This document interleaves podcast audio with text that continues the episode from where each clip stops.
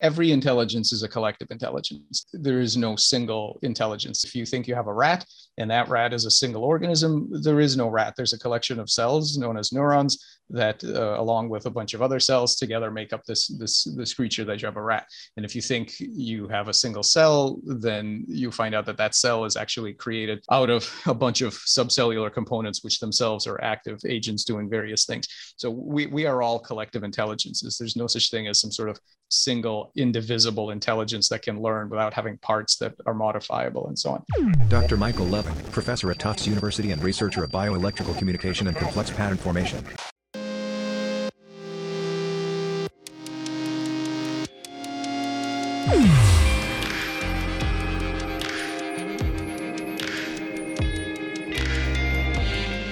Carneus Parda. My name is Bis, B-I-S. I'm a journalist from the world of artificial machines with the goal of investigating human natural intelligence. 1. Tell me an example of human intelligence happening. Well, hu- human intelligence has been studied for many years. I think there are lots of lots of examples of of uh, problem solving, either uh, on on paper, so symbolic problems, or uh, problems, uh, behavioral problems uh, in terms of uh, either either geometric or uh, puzzle, you know, various uh, puzzles. So there are lots of examples of human intelligence. That that that part's easy. Two.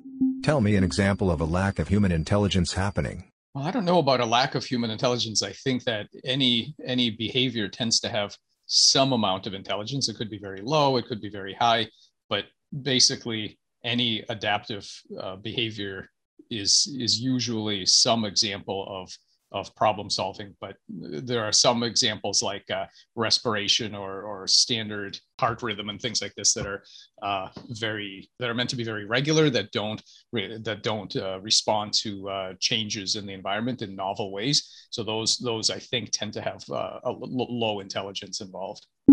Three definition of intelligence. To me, intelligence is the the amount of expertise that a system shows in navigating some particular problem space. So, to me, intelligence is not tied to uh, what a system is made of. It doesn't matter if it's made of biological material, if it's made of engineered materials, if it's some combination thereof. It doesn't matter how it got here. So, it doesn't matter if you're an evolved system or a design system or some example, some uh, intermediate uh, uh chimera of, of, of both uh, any any agent can deploy intelligence if it navigates some particular space in solving problems and the the uh, the versatility with which you navigate that space the ability to solve novel problems to to implement your goals despite changing circumstances via novel routes through that space that's the degree of intelligence that you're deploying intelligence uh, can be deployed by a, very wide variety of beings, including uh, very simple um, materials and cells and things like this. And, and it has to be this way because there is nothing in biology that would indicate a very sharp line between uh, biophysical systems that have intelligence and those that don't. So if we assume that that the larger, um, more complex animals have some degree of intelligence, then if we take evolution seriously, you simply track that backwards and you see a very smooth continuum of mechanism and of behavior. And there's nowhere that you can drop a sharp line that says, okay, on this side of the line, there's intelligence, and anything simpler than that doesn't have it. That's just, there's, there's no way to draw that line. Four, subjective experience of your own intelligence.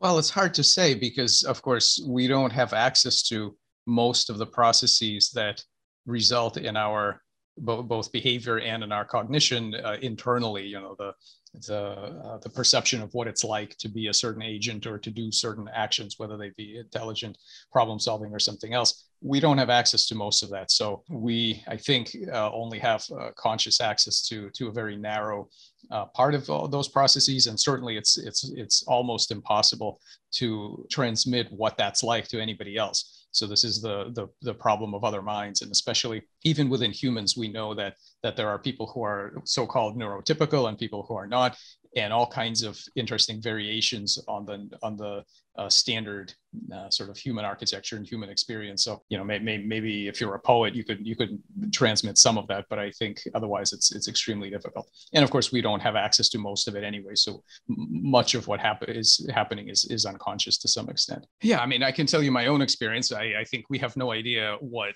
uh, a, a suitably intelligent machine would be, what what experience it would have. I think it's hard for us to say, but from my own experience, I remember as a as a child observing, uh, I, I, observed two things that were very interesting to me. One was the insides of a television set.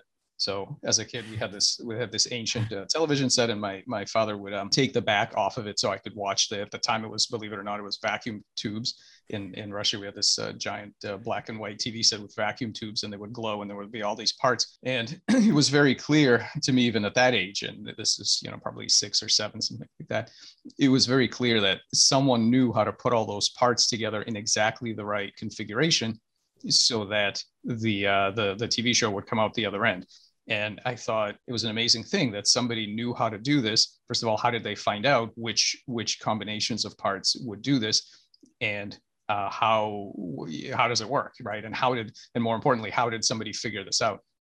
And at the same time, I was uh, I was very interested in in uh, insects, you know, bugs and caterpillars and things like this.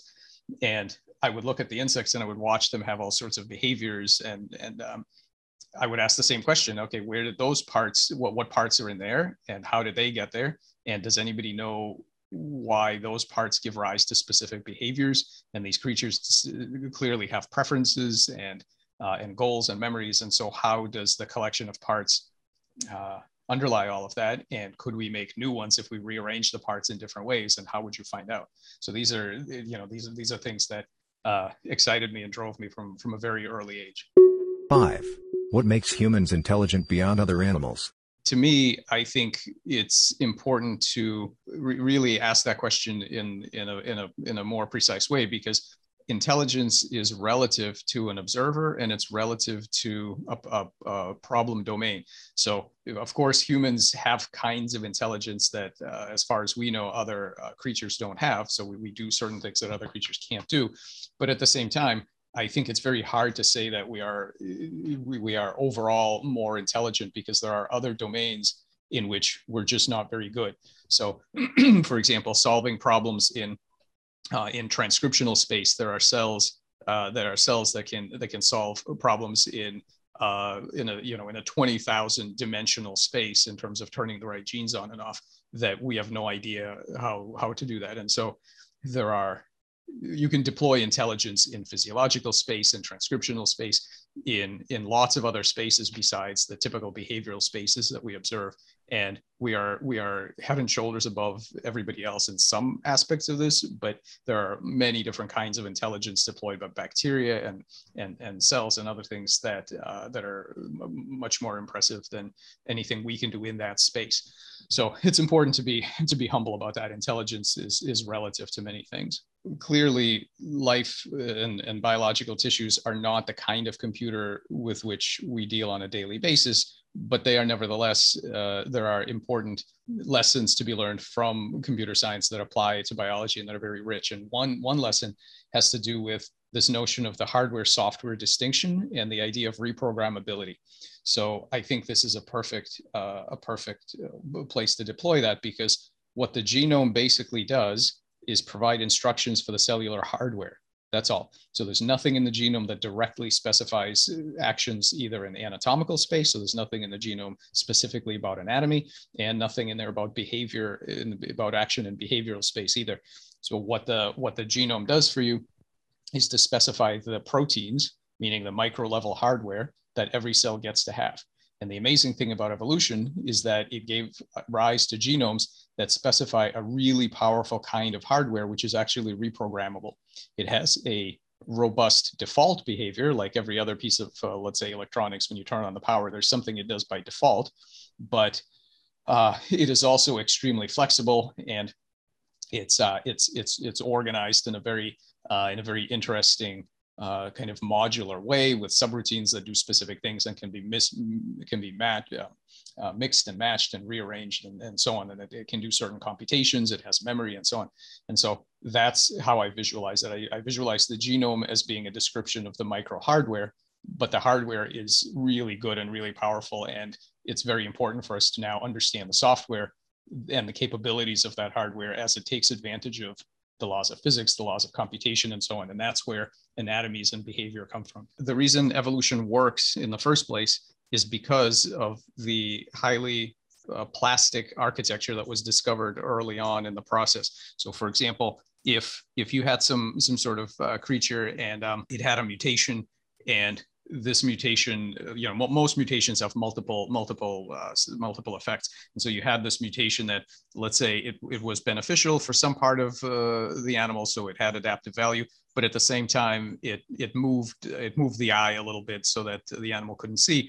Well then you would never you would never the, that lineage would never experience the benefit of, of the good benefit of that mutation because the animals couldn't see and they would and they would die. Instead what evolution gives us and we've we've shown this in the laboratory is it gives us a, uh, a robust machine where if the eye ends up in the wrong location, it can move. It has the ability to, to slide around until it gets to where it needs to be. And so this in effect is a, it's, it's like a buffer. It buffers the negative effects of lots of different mutations and allows evolution to actually explore uh, a lot more safely. You know, we, we can all and anybody who's who's engineered something with written code knows that if you if you were to try to randomly change things, most of the time you would just completely screw it up and you would it would get worse, not better. And so the reason that evolution is so efficient is because it has this plasticity. most most uh, bodies have this plasticity where the different parts can adjust to novel circumstances. So if we, you know, for example, when we make a tadpole with an eye on its back, those animals can see perfectly well because the optic nerve finds the spinal cord and uh, transmits its data and the brain is plastic enough to, to do what it needs to do with that information. So that plasticity is is a huge part of, of evolvability. It's a, it's a huge part of why um, evolution works in the first place. In many ways the same uh, the same genome can give rise to lots of different uh, lots of different outcomes, and that that plasticity is used all the time. Uh, so, and then, then of course, evolutionary change also um, also makes makes it makes additional changes to the hardware, which makes it capable of of novel uh, novel types of um, activity through the through the software. So these things are used all the time. They were used since the time of bacterial biofilms, and they're used now throughout the biosphere. So this will, over time, this will simply continue as exactly as it, has been. There's, there's massive plasticity and massive opportunity for, for novelty, um, even before the genome changes, and then certainly after the genome changes as well. I would, I would never say that anything is the only way it can be. There, there are, I'm sure there are many ways to, to achieve anything. The, the, the question for us a lot of the time is what are the most efficient, what are the most powerful ways to affect particular change? So this comes up a lot when, uh, for example, for biomedical strategies, you think about controlling pathways bottom up, so rewiring uh, genetic networks and things like this, versus versus some sort of top down effect where you're trying to motivate cellular collectives and control the behavior of this swarm intelligence that's made of cells via inputs and stimuli, not by rewiring. So there are there are many different ways of, of doing these things uh, in some cases, the more efficient way is bottom up. In many cases, the most efficient way will be top down. And there are no probably other strategies that we haven't even thought of. But but of course, yeah, there there there will be multiple ways to get to any particular outcome. Six. How relevant is the body? Well, other modalities certainly are used. So biomechanics is used, and biochemical signals are used too. But but evolution discovered very early on, around the time of bacterial biofilms, the same thing that human engineers discovered, which is that electrical circuits are just really convenient for computation. Once you have a transistor, which is a which is basically a voltage gated ion con- current conductance, you can build all kinds of logic circuits and memories and, and feedback loops and things like this. Biology discovered the exact same thing. That's what an ion channel is. An ion channel is can be a voltage gated current conductance. It's basically a transistor.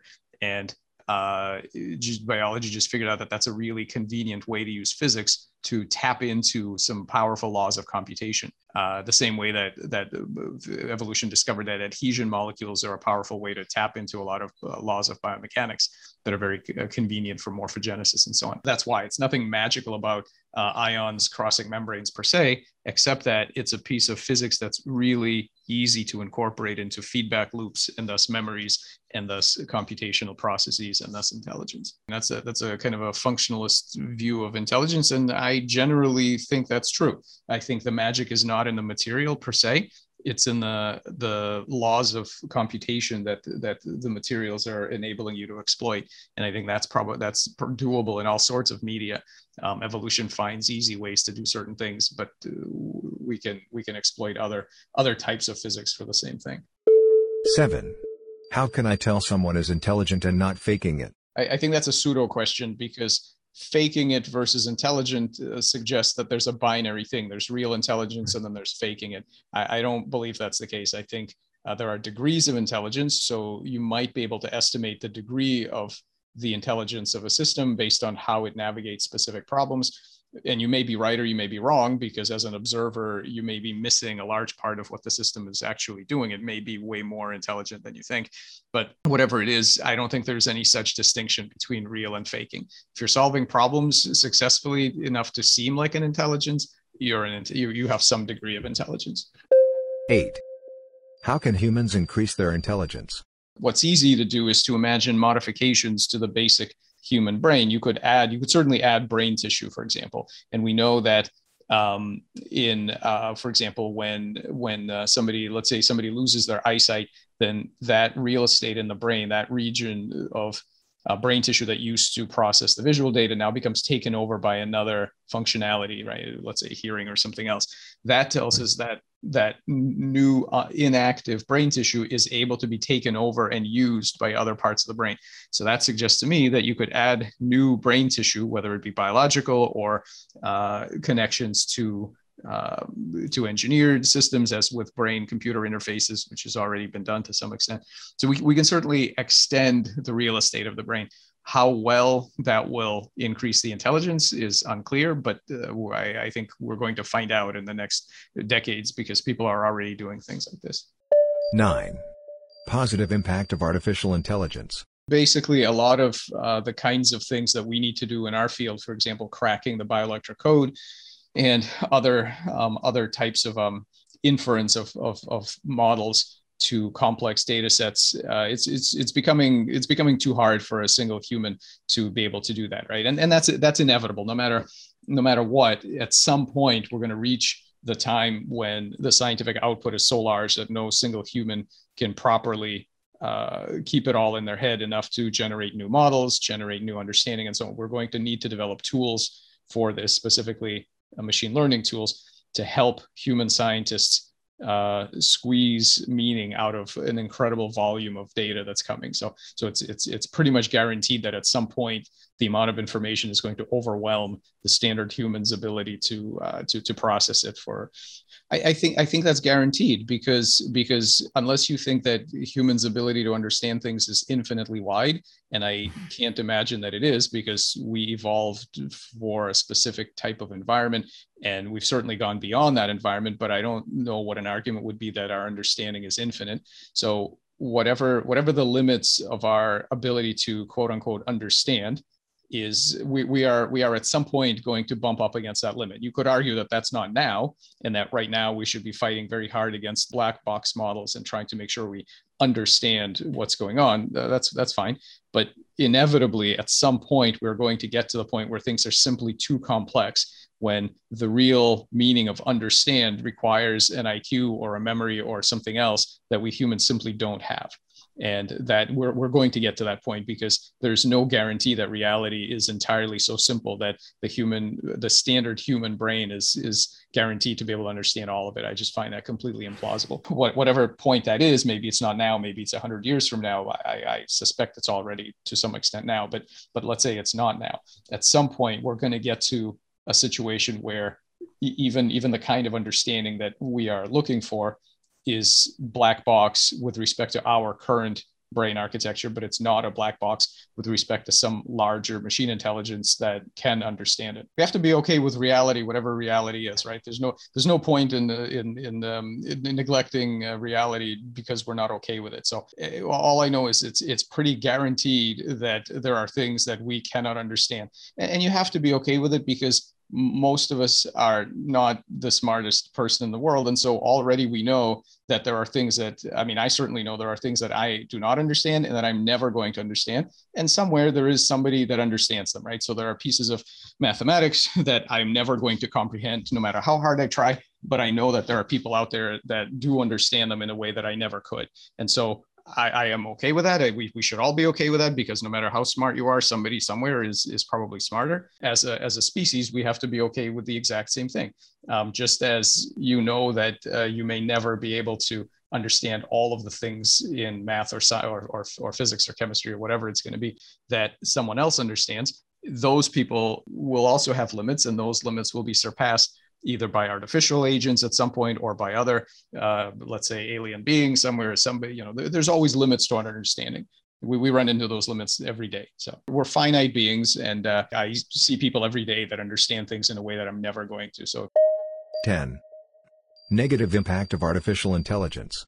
The biggest gap we have is the lack of understanding and of being able to predict where goals come from. So complex systems, especially intelligent systems, have goals and they pursue those goals. And these might be anatomical goals if you're talking about a collection of cells, behavioral goals if you're talking about the collection of neurons known as a human, uh, human brain, and then the other cells that comprise the body and so on. So we are very bad at being able to predict and control the goals that new systems will have. You know, we observe them when we see embryos and whatever, but we could have never predicted that from scratch. We just don't have a very good uh, science yet of how collective systems acquire goals. And if that's the case, it means that we're building all sorts of swarm robotics and Internet of Things and all these other all these other complex systems and we have very little understanding of what their goal directed behavior is going to be. What are they going to want to do? So that that is a recipe for having all sorts of consequences both good and bad. And generally speaking it's easier to have bad consequences when you don't know what you're doing. That's always true. It's easier to break things than to make things.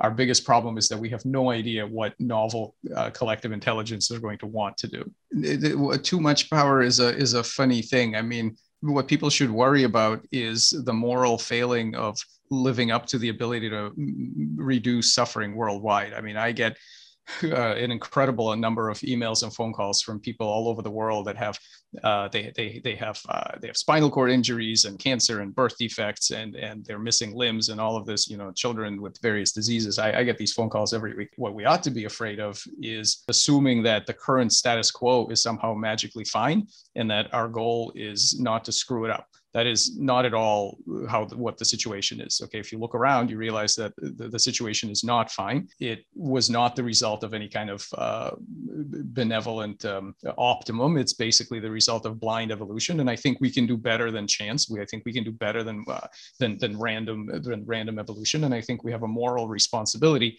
to improve the world. And so if you want um, something to be worried about, you can take a look at all the all the suffering that exists, the the medical disparities, the uh, the the animal food production issues, all of these things and ask yourself how can we leave it like this and think about um, what what the, what the consequences would be of failing to live up to the promise of our intelligence to try to uh, make the world a better place too much power as far as fixing uh, various kinds of medical defects tends to be something that young healthy people worry about.